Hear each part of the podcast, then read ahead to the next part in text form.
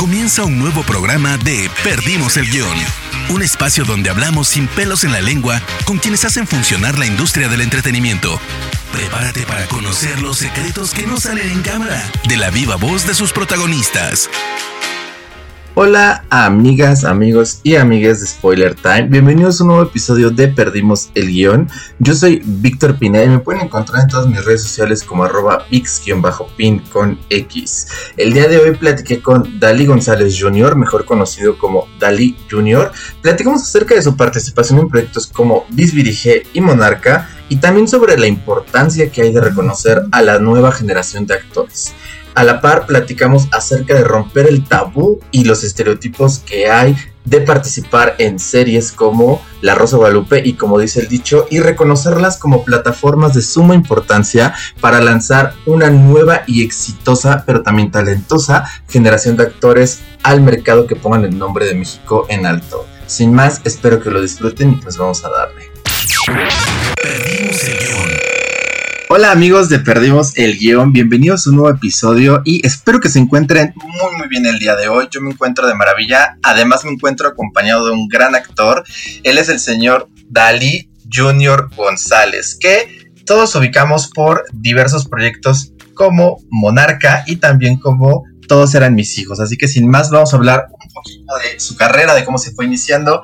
Dalí, te doy la bienvenida y quisiera saber cómo te encuentras el día de hoy. Hola Víctor, yo estoy muy bien, muchas gracias por la invitación y gracias a todos los que nos están escuchando el día de hoy. Cuéntame un poquito, eh, me llama la atención un poco tu nombre porque alguna gente te conoce como Dali González, otra gente solamente como Dali Junior, otra gente como Dali Junior González, entonces, ¿cuál es la manera correcta en la que la gente te puede buscar para conocer tus proyectos? Eh, mira, eh, mi nombre artístico como tal ha cambiado varias veces. Entonces, el, oficial, el, último que, decidí es Dalí Junior González.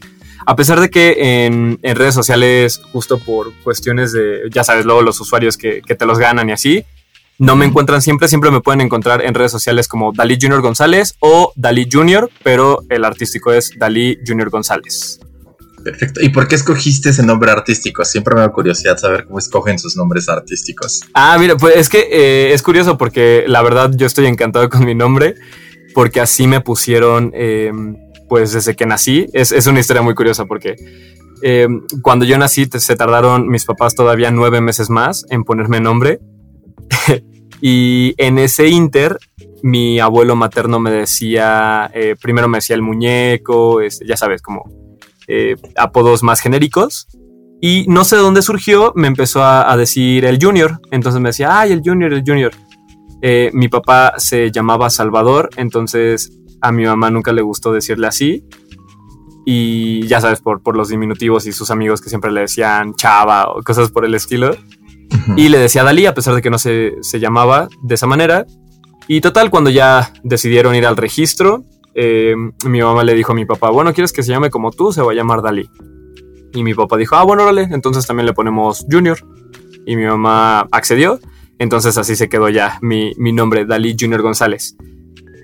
Perfecto, o sea que es, de familia, prácticamente no, no, le moviste mucho el nombre como otras personalidades. Sí, exactamente. Sí, ya ves que luego, luego hay algunos actores o actrices que, que, tienen un nombre totalmente distinto y dices, ¿qué? Sí, cuando, cuando lo descubres te sacas de onda y dices, ¿qué onda, eh? Sí, sí pasó un cambio radical. Exacto. oye, Dali, y cuéntame un poquito también el cómo te fuiste acercando al mundo de la actuación en general, o sea, ¿cuáles fueron como tus primeros eh, planos de acercamiento a, ser actor? O a lo mejor estabas estudiando otra cosa y te enamoraste de momento de la actuación, o cómo pasó eso? Fíjate que siempre me gustó mucho eh, la actuación desde chico. En la escuela que yo iba, desde el kinder, se acostumbraba que a finales de año se montaba una obra. Digamos, se trataba de hacer lo más profesional posible y se presentaba en un teatro, se buscaban vestuarios y ya sabes, este, con, luces y todo, toda la producción. Em, a mí siempre me gustaba participar y también tenía mucha facilidad para aprenderme textos muy largos.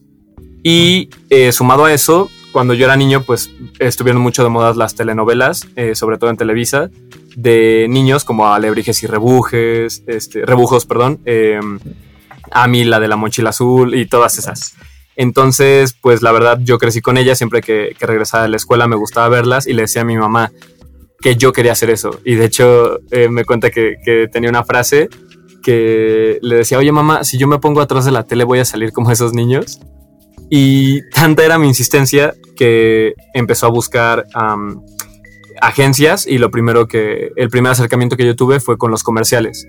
Entonces empecé a hacer comerciales y ahí mismo empecé a conocer a más personas que a mi mamá le decían, oye, pues deberías de llevarlo em, a tal lugar, este, con tal persona, este, fotos, eh, vayan a dejar fotos a, esta empresa y demás.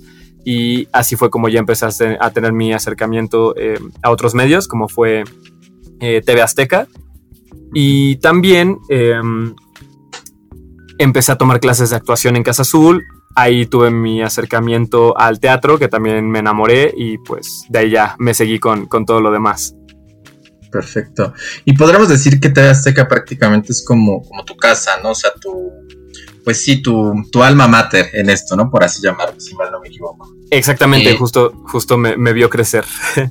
justo. ¿Cómo, cómo fue el, pasar de quererlo al hacerlo para ti siendo joven? Porque creo que no es lo mismo cuando tienes ya unos veintitantos, casi treinta y que te vuelves actor, a ser un poquito más chico y empezar en esto.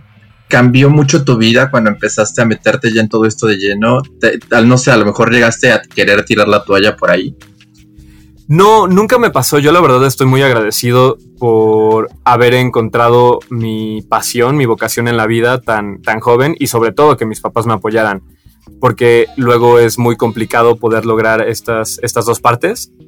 Y nunca, nunca me pasó. Realmente no me costaba trabajo el, el tener que muchas veces dejar de ir a eventos con mis amigos, a fiestas, este, muchas veces también me perdía por algunas temporadas un poco largas. Yo recuerdo que de las, de las más largas eh, fue cuando estaba eh, filmando Lucho en Familia y no fui a la escuela como por tres meses. Entonces realmente era ir a grabar y en mis ratos libres ponerme al corriente con tareas este, y, demás. Y pues de repente el, regresar a la escuela era como, ¿qué ha pasado? Cuéntenme de qué me he perdido pero nunca, nunca me, arrepentí. Siempre, siempre me ha encantado. Perfecto. Oye, ¿y esa cosa de la, escuela y cómo la llevaste después? Digo, no sé si sea muy importante de mi parte preguntártelo, pero ¿te aventaste alguna carrera más allá de la actuación o justo como me dices que eso es tu pasión, decidiste ya acabar tal grado y seguir adelante con esto? Sí, de hecho, yo desde que entré a Casa Azul, yo entré a estudiar a los 7 años más o menos y estuve hasta los 18. Entonces siempre mi, mi meta de vida fue el, el terminando la prepa, estudiar la carrera. Y hubo un momento donde justo terminando dije como, pues es que realmente ya me dedico a esto, o sea, ya, ya llevo años y como llevaba mucho tiempo ya trabajando, eh, normalmente en, las escuelas te dicen, eres un actor en formación, entonces no te permiten trabajar.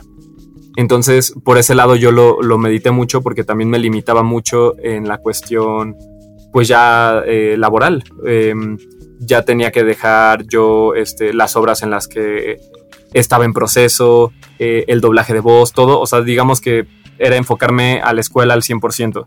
Y pues te digo, yo lo medité mucho y preferí seguir así y lo que sigo haciendo, me sigo renovando siempre con nuevas técnicas en, cursos de actuación. Perfecto. Oye, y bueno, me imagino que como tú lo dijiste, tu mamá te ayudó mucho, tu familia te apoyó mucho en esto, pero sí me gustaría a lo mejor saber tu opinión respecto a qué le dirías a la gente que cree que de, de cualquier carrera, no solo de la actuación, que tenga que ver con el mundo de las artes, no se vive. Pues yo diría que es como todo, depende mucho el qué tanto, qué tanta dedicación le pongas a las cosas. Em, yo creo que es una cuestión de puedes dedicarte a lo que sea y mucha gente dirá, por ejemplo, la medicina. Em, no es lo mismo que quizás digas, ah, bueno, ya terminé la, carrera y fin, a, a tú seguir preparándote, a renovarte justo en técnicas, porque la actuación es como cualquier cualquier eh, profesión, todo el tiempo se está renovando, siempre están saliendo nuevas técnicas de, actuación, este, nuevas maneras de, contar historias y pues todo eso, eso suma. Entonces, claro que se vive y se vive muy bien, pero es el estar em, pues todo el tiempo buscando nuevas oportunidades, eh, estarse informando y pues tocar puertas, que es eh, lo más importante. Perfecto. Oye, justo hablando de esta cuestión de, tocar puertas, creo que eh, has tenido unas oportunidades increíbles porque tienes, a pesar de que es muy joven, una trayectoria con proyectos bastante fuertes. Digo, estuviste en Disney, has estado en Disney Club también para TV Azteca, en proyectos como Monarca, y justo me gustaría saber un poquito el cómo fue pasar eh, en cada uno de estos proyectos. Me refiero a tú como persona, cómo has que has evolucionado a través de estos proyectos. Yo la verdad estoy muy contento con los proyectos que he tenido hasta este momento de mi carrera. Y fíjate que muchas veces me costaba un poco. Em, creo que es, es, una cuestión natural del ser humano. Muchas veces el buscar compararnos tal vez con otras personas. Em, no sé si alguna vez te pasaba cuando estabas en la escuela que de repente decías, ay, es que este compañero, esta compañera ya hicieron tal, este, ya están en, no sé, ya están trabajando en, en una empresa que a mí me gustaría o simplemente ya tienen trabajo. Em, creo que es algo muy natural y con el tiempo aprendí a confiar en el proceso, el que si tú le metes dedicación, puedes ir a castings, eh, puedes buscar proyectos y al final van a llegar. O sea, es, es una profesión muy linda porque te regresa ese amor con el que tú la trates. Si tú justamente te digo, le tienes el respeto a, no sé, llegar a, tus llamados, a tus ensayos temprano, eh, a el estarte preparando, con el tiempo solitos llegan, llegan los, los proyectos. Y yo creo que también, eh, yo sé mucho de esto de, energías y eh, yo creo que también cada, cada proyecto en el que he estado me ha enseñado algo distinto en las distintas etapas de mi vida. Perfecto. Me imagino entonces que te gusta como esta onda de Reiki y todo eso, ¿no? De Reiki, claro, sí, me, gusta. Fíjate que soy muy variado, la verdad, en, cuestión musical. Me gusta escuchar de, todo. Perfecto. No, me refería al Reiki. No sé si se le llama ah, perdón. de las energías. Ah, claro, sí, sí, te, entendí Reiki. Yo, ah, sí, claro, sí, me gusta, me gusta, cómo no. este, sí, sí, claro, yo soy, yo soy mucho de, de como dices, de, energías, también del el poder de la mente. Yo creo que muchas enfermedades tal vez eh, que muchas veces son hereditarias, como nos dicen los, los médicos, yo creo que muchas las podemos eh, desprogramar con, con, la mente. O sea, obviamente si uno, no sé si alguna vez te ha pasado cuando, cuando tú dices, ay, es que este, algo, ¿sabes? O se me va a hacer tarde, se me va a hacer tarde y todo el tiempo lo estás llamando, pues claramente por una u otra cosa se, te va a hacer tarde para llegar a la escuela, al trabajo, lo que sea. Y pues yo creo que lo mismo funciona tanto con enfermedades eh, y la vida en general. Perfecto. Oye, y justo hablando como de esto de decretar, que creo que por ahí va la onda, ¿cómo llegó a ti este proyecto de Monarca? O sea, ¿lo, pensaste a lo mejor tanto que te llegó? ¿O, ¿O, cómo fue el que te dijeron, ya, estás en Monarca, entraste a este proyecto? Fíjate que con Monarca fue una historia muy chistosa. Eh, a mí cuando mi manager me habló para decirme que tenía un casting, me dijo, oye, eh, solo me mencionó que era, no me mencionó el nombre del proyecto ni nada, solo me dijo, es un proyecto que la neta conviene hacerlo, eh, es una serie de Netflix que produce Salma Hayek. Y dije, ok, órale va. Pero en este caso, digamos que iba muy neutral, o sea, dije, pues no voy, digamos, no, no sé por qué realmente no, sabría explicar cómo, cómo fue que sucedió, pero no iba con una, una expectativa, solo yo estudié las escenas del casting, fui, lo hice y saliendo dije, ok, ¿sabes? No me voy a preocupar em, por el qué hice, qué no hice, qué hubiera hecho, sino que voy a dejar que fluya y si, si es para mí, pues va a ser. Y después de eso, pues yo eh, seguí mi vida y una más o menos como una semana después me habló para decirme que tenía callback, entonces que igual fuera y que, que preparara bien las escenas, demás. Lo hice y después igual como de una semana fue que me llamaron para decirme que, que me había quedado. Entonces, la verdad fue una, una, emoción muy grande, pero digamos que no tenía yo presente en ese momento el, ay, quiero hacer algo, algo de Netflix, algo, eh, te digo, yo, yo andaba muy enfocado, este, en ese entonces estaba en temporadas de teatro, yo estaba muy enfocado en en los ensayos, este, en, en, las funciones, en el doblaje de voz. Y fue el, ok, voy a, voy a ir a hacer eh, los castings, pero pues preparando todo bien, pero dejando que, que fluya. Perfecto. Y durante lo que te tocó grabar de Monarca o tus escenas, eh, ¿tuviste algún contacto con Salma o, todo fue sin tener contacto con ella? Eh, no, el único contacto que tuve con ella fue el día de la premier, de la primera temporada, que justo nos dijeron que Salma quería comer con nosotros, que quería conocer al, elenco juvenil. Y bueno, originalmente nos dijeron que nos quería conocer a todos, entonces yo entendí que iba a ser más como una comida, ya sabes, como estas ejecutivas donde son mil personas y así se aparece como, ah, una bienvenida a Salma Hayek y ya que pasa y da unas palabras y dice, bueno, provecho todos, este, un gusto estar aquí con ustedes y ya, ¿sabes? Entonces eh, fue en el, en el Four Seasons de, de, Reforma. Cuando, cuando yo llegué me dijeron, ah, sí, este pasa, este, todavía Salma está terminando unos, unos junkets para la presentación de hoy, eh, pero en breve está con ustedes. Y yo dije, ok, entonces nos pasaron a un gabinete privado del restaurante. Y yo dije, ok, pues a ver, entonces pues creo que no es algo muy grande por lo que, por lo que veo. Y sí, fueron llegando los, los demás este, actores juveniles y ya nos quedamos platicando y nos dimos cuenta que pues realmente Salma quería conocer al, elenco juvenil y estuvo eh, platicando con nosotros, nos estuvo haciendo preguntas sobre los temas de interés de los, de los jóvenes en México, eh, porque le interesaba estar al pendiente del proceso para las historias de los chavos en la segunda temporada y la verdad fue, fue una, una muy buena experiencia. Perdimos el guion. Algo que me llama la atención del, del elenco que bueno, está Regina Pavón, que una gran actriz que adoro muchísimo, está también este Alex Hoyos, Alex Hoyos, perdón, eh, y está también esta, creo que, no recuerdo bien el nombre, pero creo que se llama eh, Carla, Carla de Ir también. Ajá. Eh, ¿Cómo fue tu relación con ellos? Y me, voy a referir porque son como esta nueva generación de actores que está brincando de la televisión al streaming. A ti te conocemos también por acá aquí en Santo y tanto a Regina como a este Ale y a esta Carla los conocemos por participaciones en La Rosa de Guadalupe y en otros proyectillos por ahí de Televisa. ¿Cómo ha sido esta, esta reacción que han tenido entre ustedes al ver este proyecto y que sus carreras están despegando también con proyectos fuertes? Pues mira, la verdad ha sido una, creo que se, ha entablado eh, una buena relación entre, entre los primos Carranza. y, yo estoy muy contento con eso. Eh, creo que pues está como dices, cada quien está en, sus proyectos, pero cuando, cuando nos hemos visto en los eventos o en las filmaciones, se forma una dinámica padre donde pues, pues sabes que puedes platicar con, buenos amigos. Eh, yo a varios de ellos ya los conocía, pero no había eh, tenido la oportunidad de, entablar una, relación más cercana. Eh, y digamos con el que más me llevo, que, yo considero un, un, gran amigo, es Alex de Hoyos, justamente.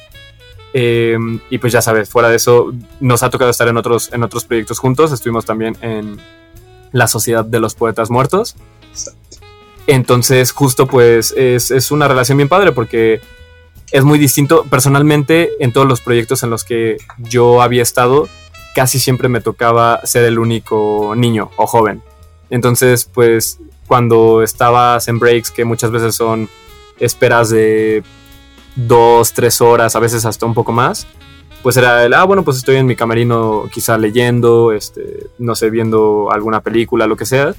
Y el hecho de tener pues amigos también en las producciones es, es muy padre porque pues también te pones a platicar, a chismear y todo y, y es divertido.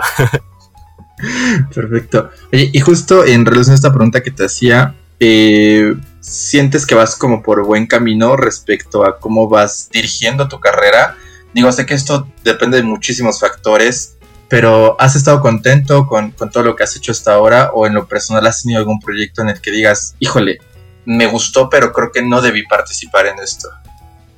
No, no me ha pasado eso. Lo que me ha pasado es que de repente acepto estar en proyectos y en el proceso, digamos, en, el proceso de montaje o el previo a, a alguna filmación, no, no, me siento a gusto y también confío mucho en eso. En el, ¿sabes qué? La verdad no, no estoy a gusto y son proyectos que, muchas veces prefiero dejar porque más allá de, el pensar en a futuro de me voy a arrepentir o lo que sea, es el cómo me hace sentir en el momento. Si en el momento no me hace sentir el estoy en un proyecto o contando una historia que realmente me interesa, pues no voy a estar a gusto y, y se vuelve pesado, es yo creo que como pues sí, cuando, cuando haces cualquier cosa que no te gusta, que hasta quizá te levantas de malas, este, dejas de ser tan positivo. Entonces, eso sí me ha pasado.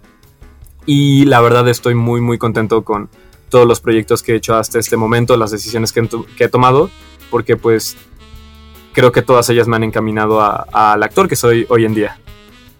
Perfecto. Me, parece increíble esto que dices porque creo que pocos actores son los que se atreven a decir como esto de me siento incómodo en algo y prefieren hacerlo, terminarlo más por hacerlo que, por estar a gusto con ellos mismos y con lo que hacen. Y justo aunado a esta pregunta, y me gustaría hacerte esta pregunta que no sé cómo la puedas tomar, pero también a veces hay eh, ocasiones en las que el público ataca muchísimo a, ustedes como nueva generación de actores. A esto me refiero un poco con la pregunta en la que metí un poquito a Regina y Ale eh, respecto a los proyectos que hacen. Eh, me, me refiero a para ustedes, ¿qué tan difícil es a veces sobrellevar el que los ataquen por decir, híjole, es que hiciste un episodio de, de Acá quien su santo, de lo que callamos las mujeres, de la Rosa de Guadalupe, de, eh, como dice el dicho, y que esto lo hagan como con demeritación, y no solo los fans, a lo mejor como también la propia prensa. ¿Cómo aprenden ustedes o cómo has aprendido tú a llevar ese tipo de comentarios y demostrar que realmente pues e, es más una cuestión de de tabú social a ese tipo de programas? Pues fíjate que yo tengo muy, muy presente, quizá dirás que sonará, sonará muy cliché, pero creo que por algo es tan famosa esta frase de haters gonna hate. Eh, ¿Sabes? O sea, porque al final es, es muy cierto. O sea, la gente, la gente siempre, siempre, siempre va a estar inconforme con algo, sea lo que sea. O sea, sea que no les gustó tu look, ¿sabes? O sea, la gente que quiere estar molestando o fijarse en, detalles justo para hacer sentir mal a las personas, por increíble que esté algo, eh, siempre van a decir, ay, es que no, los zapatos que traías los trajiste toda la temporada. Tal, el peinado no se te veía horrible, ¿sabes? Siempre, siempre va a haber algo. Entonces, yo he aprendido a no demeritar porque creo que pues todo, todo suma y todo te hace ser la persona que eres yo admiro mucho a Brian Cranston y recuerdo que una vez vi una entrevista de él donde decía, tú como actor tienes que aventarte a hacer de todo. O sea, si de repente hiciste un proyecto y te fue increíble y de repente te ofrecen una, una obra donde eres árbol 3, tú hazlo porque nunca sabes quién te puede ver.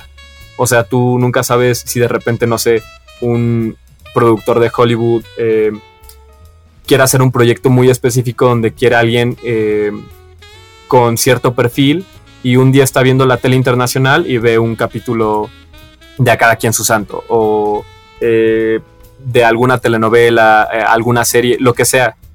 Entonces muchas veces pues de ahí pueden venir grandes oportunidades. Y yo creo que también esto que hablábamos hace rato de el cómo te hacen sentir los proyectos es lo mismo. O sea, cada vez que yo tomo un proyecto digo, o, pongo en, la balanza el, ok, ¿cuáles son pros y contras de? Por ejemplo, muchas veces el teatro, pues sabemos que en México luego es un poco complicado hacer porque eh, no hay tanta cultura de, ver teatro o muchas veces eh, los actores invierten más tiempo y dinero de quizá la, la lo que les, les, va a regresar económicamente. Pero a mí me gusta decir, ok, la verdad estoy trabajando con con algún director o con actores que yo admiro y sé que les voy a aprender algo. La obra sé que también voy a aprender mucho en el proceso y también es eso, confiar en el proceso porque pues siempre te va, te va a enriquecer. Exacto, me, parece una, increíble respuesta. Además, digo, yo me declaro fan de, este tipo de, contenido. A mí me interesa muchísimo ver eh, acá quien su santo, la Rosa Guadalupe. Me, me, me, quita el estrés increíblemente. Entonces, me la paso bomba yo viendo estos, estos shows, aunque igual me, critiquen por ahí por verlos, pero para mí son una maravilla. Sí, son muy entretenidos. Sí, son, son, una cosa buenísima para pasar un rato. La verdad, somos, son muy buenos y creo que de ahí en lo personal, eh, y no lo digo porque estés aquí, ha salido muy buen talento que justo es la nueva generación que está poniendo como, como en alto de, de, México en muchos proyectos, y tanto como Monarca, esta serie en la que estás, como otros, ¿no? Claro. Entonces, hay que aprender ahí a respetar eso. Oye, y también un poquito eh, te has ido hacia el teatro y te has, te, has topado con proyectos muy buenos también en teatro. Me gustaría que me contaras el cómo fue vivir esta parte de la Sociedad de los Poetas Muertos en la que estuviste con Alfonso Herrera y con Paco Rueda y otros grandes, grandes actores. ¿Qué, qué significó para ti el formar parte de este proyecto? También fue un proyecto muy divertido donde aprendí muchísimo, como dices, de, talento juvenil.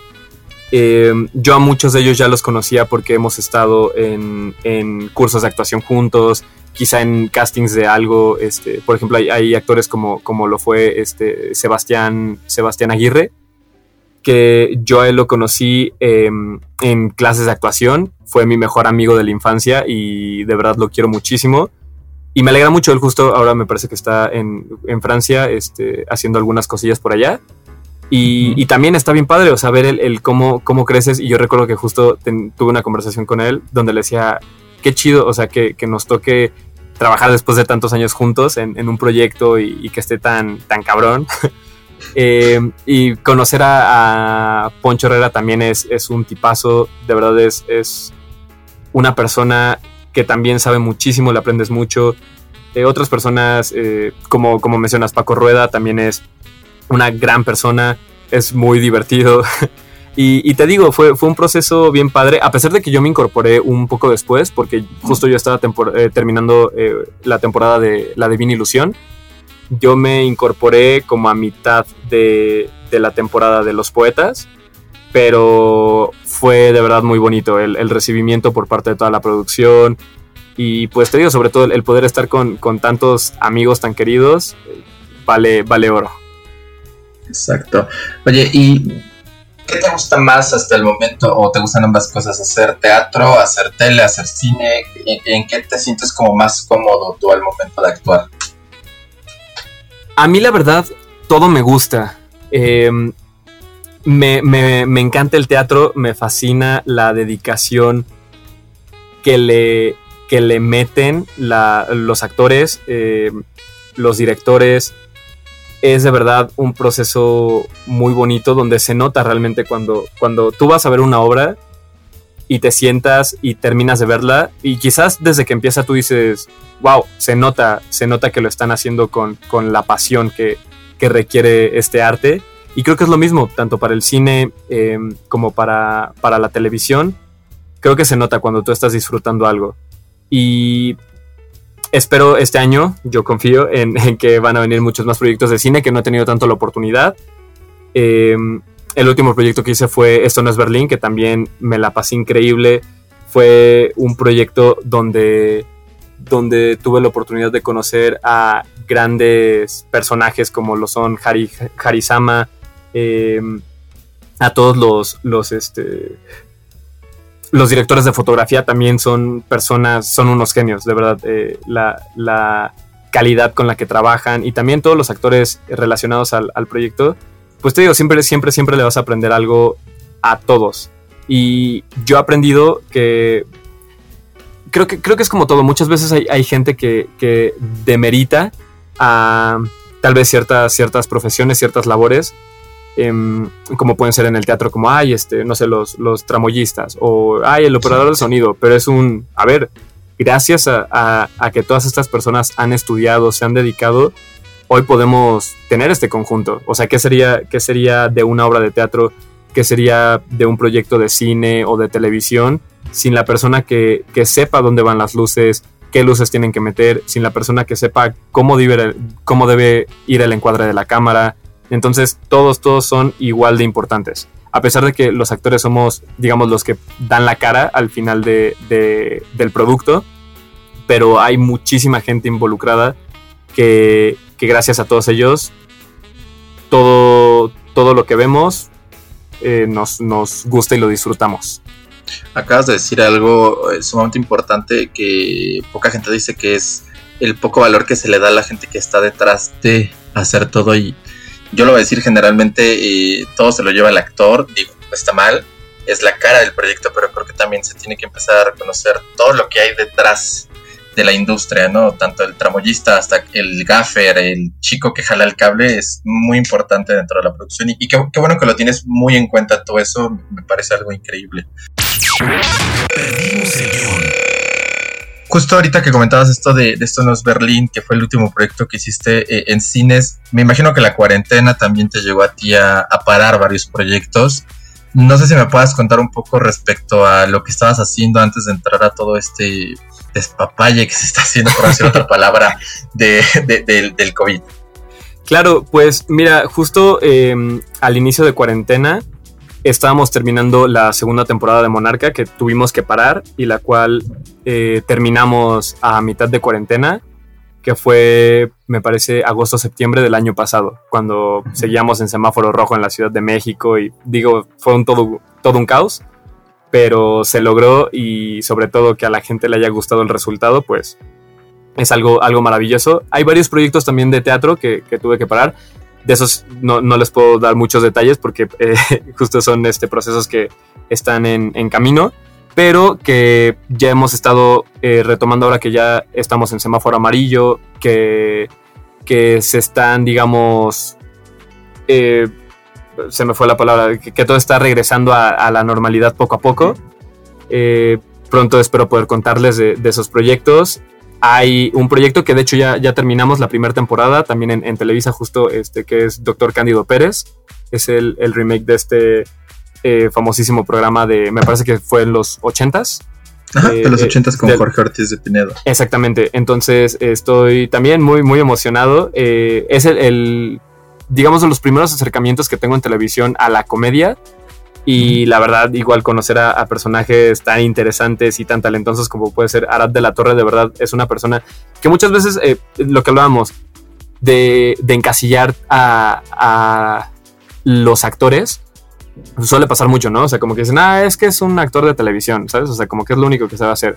Y de verdad, cuando, cuando tú te sientas a, platicar con todos ellos, dices, wow, tienen un, un, mundo de verdad y lo que saben es increíble y, tuve la oportunidad de, poder platicar con él un, buen rato y él me contaba sus experiencias, el cómo inició, el cuáles eran sus planes a futuro y digo, qué, qué padre y qué bonito, ¿sabes? Tener estos momentos que también enriquecen mucho. Exacto. Oye, ¿y me puedes contar un poquito más, no sé si puedes, obviamente, de qué papel vas a estar haciendo en específico para esta, esta nueva versión del Doctor Candido Pérez? Digo, ya se anunció el elenco, pero más o menos si va a llevar como el mismo eje que tenía ese papel en los 80 el que vas a estar haciendo ahora. Sí, mira, yo voy a hacer en esta nueva versión a Inocencio, que es el, el hijo del doctor Cándido Pérez. Y de verdad es una, una historia, un programa muy bonito y de verdad muy familiar. Eh, en algún momento justo eh, recibimos como algunos comentarios de si va a ser un poco similar al Cándido de los ochentas, que quizá en la actualidad pues veríamos, eh, quizá lo, podríamos tachar un poco, ¿no? Al, doctor Cándido Pérez de, ay, es que el mujeriego y este machista, ¿sabes? Eh, y la verdad, tuvimos la oportunidad de ver el, primer capítulo, toda la producción, y fue un capítulo muy lindo, de verdad es un, un proyecto que pinta para, para que tú puedas eh, verlo y distraerte para que toda la familia pueda sentarse y no vas a tener ningún problema de, ay, es que a ver si, si dicen palabrotas, ¿sabes? O, o, aquí algo como en doble sentido. Todo de verdad es muy, muy familiar y es una historia muy linda. Y pues justo ya, ya casi se estrena. Estrenamos el, me parece que es el, el 11 de julio. Digo, faltan algunas semanitas, pero ya estamos a, a nada. Estamos a un necesito más o menos de estrenar. Perfecto. Pues mira, primero que nada te felicito porque creo que estás yendo viento en popa al, al éxito y ojalá que, que, así sea, que en un futuro te podamos ver representando México en proyectos grandes. Y justo sí me gustaría que me dijeras eh, cómo te ves en un futuro, Dalí. O sea, ¿qué te gustaría llegar a lograr como actor? Mira, a mí me gustaría seguir haciendo proyectos que enaltezcan el gran talento que hay en México, que no estemos encasillados ni tanto para los mexicanos ni para el mundo, como que solo sabemos hacer este cierto tipo de productos tal vez como eh, burdos o sosos, como, como muchas veces se, se, llegan a expresar. Yo creo que todos los, los proyectos suman para darle una visión a México y yo estoy comprometido al cada día generar contenido de, calidad, tanto actor y en su momento a mí me encantaría poder dirigir.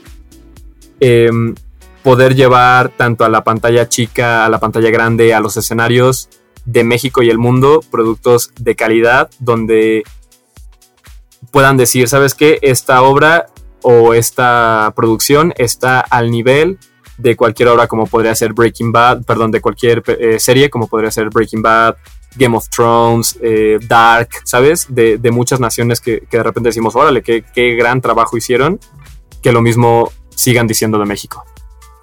Ojalá, ojalá que sea ojalá que podamos ver algún proyecto en la dirección, producción o algo en, un futuro, Dali. Y ligado a esta pregunta, me gustaría hacerte dos preguntas más ya, ya para terminar. Bueno, tres. la primera es, si me puedes decir un poquito eh, qué proyectos vienen para ti este año, digo, además de, del doctor Candido Pérez, ¿traes algo más de lo que nos puedas hablar o así estamos en stand-by ahorita? Sí, eh, estamos un poco en, en, stand-by. Te digo, eh, eh, hay varios proyectos que se están retomando, pero viene, espero que próximamente, un, un, gran proyecto de teatro que yo de verdad, desde que estábamos en el previo antes de cuarentena, yo estaba muy, muy emocionado por, por poder hacer y poder contarles de qué va. Pero ese sí, hay que, hay que mantenerlo ahí todavía bajita la mano. Eh, pero de verdad estoy muy contento y pues con las siguientes temporadas que vienen de, Doctor Cándido Pérez y, pues más, que venga, que venga mucho más. Perfecto. Dali, ¿y qué talento que no posees eh, te gustaría poseer? Digo, talento que sea, ¿eh? O sea, así me digas cocinar, vale. Ah, ok, yo creo qué talento me gustaría tener. Yo, yo considero que la verdad eh, el ser ordenado es, un, talento. y, yo creo que me gustaría tenerlo. De verdad, soy una persona muchas veces un tanto desordenada y, quizás floja, podría decirse. Eh, muchas veces de repente llego a mi, cuarto y aviento cosas este, y digo como, ah, luego, luego lo arreglo. La verdad me gusta mucho la cocina, pero no soy tan ordenado en el, en el, ok, este es mi espacio, voy a, ¿sabes? Como casi casi como en, Ratatouille, de limpia tu espacio de, trabajo y que, pueda realmente lavar las cosas con, ánimo, decir, ok, vamos a, despejar para, seguir preparando los platillos. E, ese podría ser un talento que me gustaría adquirir. Perfecto, Dali. Dali, y ya para cerrar, bueno, primero que nada, y el, orden de ahí hay una serie en Netflix, no recuerdo cuál, cómo se llama, pero te enseño a ordenar, te la recomiendo, es muy buena. Yo también era una persona muy desordenada, la vi y, me ha servido un poco, eh, te lo juro. Yo también llego y aviento todo y es como de ya, estoy cansado, no me importa el mundo. sí, ya, ya no más. No me acuerdo cómo se llama, a ver si ahorita en, el, en lo que tardamos de platicar te, la encuentro y te la paso. Va que va. Pero ya para ir cerrando, eh, ¿qué película y qué serie crees que son de ley para que la gente vea? Así que digas, esto lo tienes que ver sí o sí. Híjole, película. Uy, hay muchas muy buenas. ¿Sabes? Eh, le empecé a agarrar mucho. Bueno, ya, ya, ya me gustan mucho las películas de Guy Ritchie. Eh, hay una película que de verdad me fascina, que es El Rey Arturo. Es para mí una maravilla. Eh, la manera en, cómo está narrada, la manera en, cómo, cómo utiliza los elementos a los actores. Es, es una comedia, pues yo diría involuntaria, porque no, es algo que se busque. Es, una comedia involuntaria muy sutil y muy, muy buena, muy fina, digámoslo así.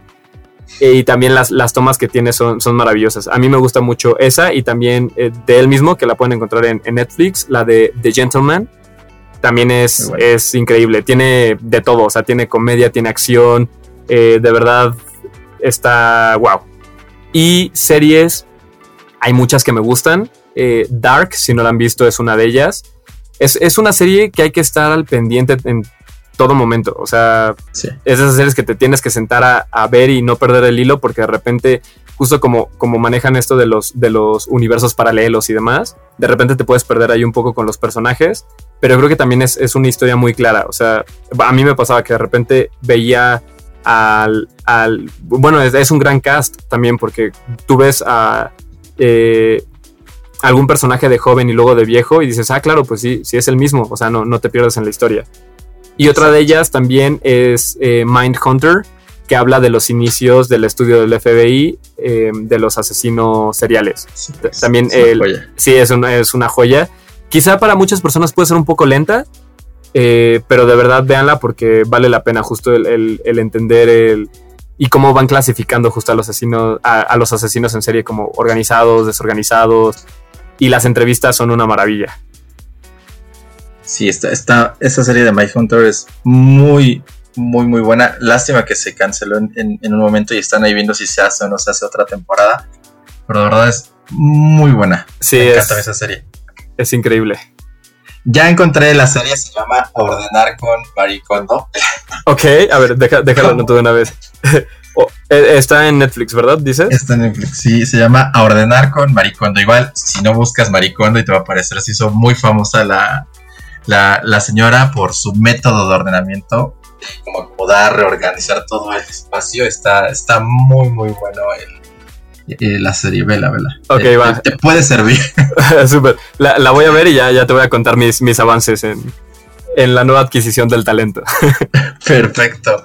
Dali, pues yo te agradezco infinitamente que te dieras la oportunidad de estar el día de hoy con nosotros. Te lo agradezco muchísimo y te deseo todo el éxito del mundo en tus proyectos futuros. Ojalá que de verdad en en un futuro no muy lejano te podamos ver haciendo algo en Estados Unidos, algo que, ponga como, como tu nombre muy en alto, porque creo que lo mereces. Así que te mando un fuerte abrazo y de verdad te agradezco muchísimo por estar acá el día de hoy. Muchas gracias, Víctor. Al contrario, muchas gracias por, por el espacio y por el, por el buen rato. Te mando un abrazo y espero que pronto nos, nos toque poder ya coincidir eh, cara a cara, ya en, en, este, alguna función o algo, y que pues esto se vaya, se vaya regularizando cada día más. Esperemos que, así sea. Esperemos porque ya a este paso me acuerdo hasta el 2023 yo creo, pero sí. esperemos que así sea. Ojalá sí. Muchas gracias, Víctor. Gracias a ti. Muchísimas gracias a todos los que nos escucharon. Nos vemos en el próximo episodio dentro de siete días. Un fuerte abrazo y cuídense mucho. Llegamos al final de Perdimos el guion. Gracias por acompañarnos y no te pierdas un nuevo programa cada martes, donde hablaremos sin pelos en la lengua con quienes hacen funcionar la industria del entretenimiento. Perdimos el guion.